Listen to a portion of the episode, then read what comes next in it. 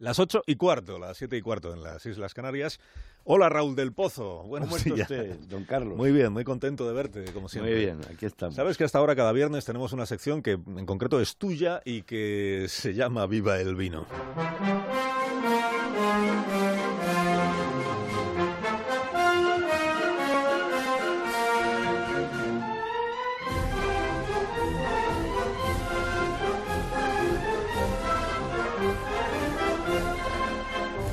Cuando tú quieras, maestro. Pues el gacho llegó al mundo desnudo. Y los del PP dijeron, míralo, es como el niño Jesús. Llegó en pelota, porque no tenía nada que ocultar, y se llamaba Albert Rivera. Nació en la Barceloneta. Los camellos le han traído en las jorobas el oro de los ondeos, después de haber ganado las elecciones en Cataluña con una gaditana. Con una gaditana y la Constitución.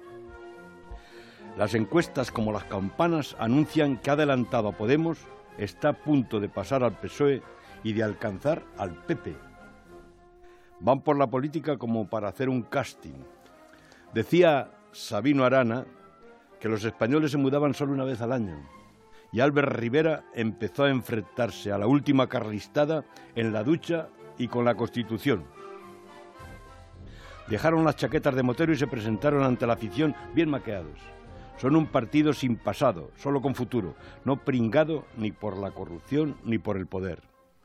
En las elecciones catalanas dijeron no votar a Ciudadanos es tirar el voto a la papelera. Y ganaron. Ganaron hasta en el pueblo de Oriel Junqueras. Pero no podrán formar gobierno. No podrán formar gobierno, pero ya hay desbandada entre los independentistas, que ajuran de lo que adoraban ante los ropones.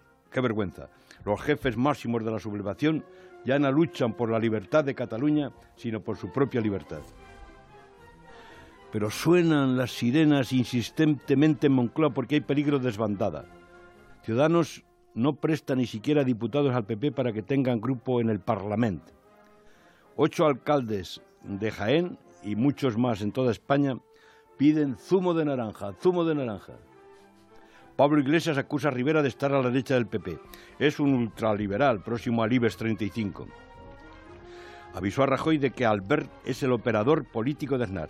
Pero el caso es que las bandadas de gaviotas se alejan del basurero de Moncloa y se ha producido el sorpaso del violeta al naranja. Decía Tucídides, querido Carlos, que los pueblos mediterráneos comenzaron a salir de la barbarie cuando aprendieron a cultivar la vid y el olivo. Rivera, que cree que Europa y España, no hay más que oír a Trump, corren el peligro de volver a la barbarie del nacionalpopulismo. Así que viva el olivo y viva el vino. Y que tengas un buen día, Raúl, y un buen fin de semana. Un buen día. Hasta la próxima.